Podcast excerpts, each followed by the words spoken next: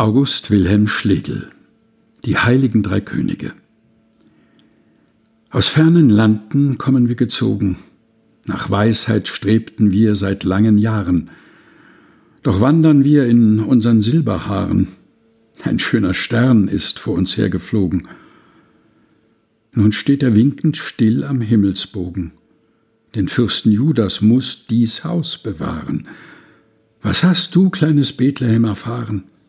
Dir ist der Herr vor allen hoch gewogen. Holdselig Kind, lass auf den Knien dich grüßen, damit die Sonne unsere Heimat segnet. Das bringen wir, obschon geringe Gaben, Gold, Weihrauch, Myrrhen liegen dir zu Füßen. Die Weisheit ist uns sichtbarlich begegnet, willst du uns nur mit einem Blicke laben. August Wilhelm Schlegel die heiligen drei Könige. Gelesen von Helga Heinold.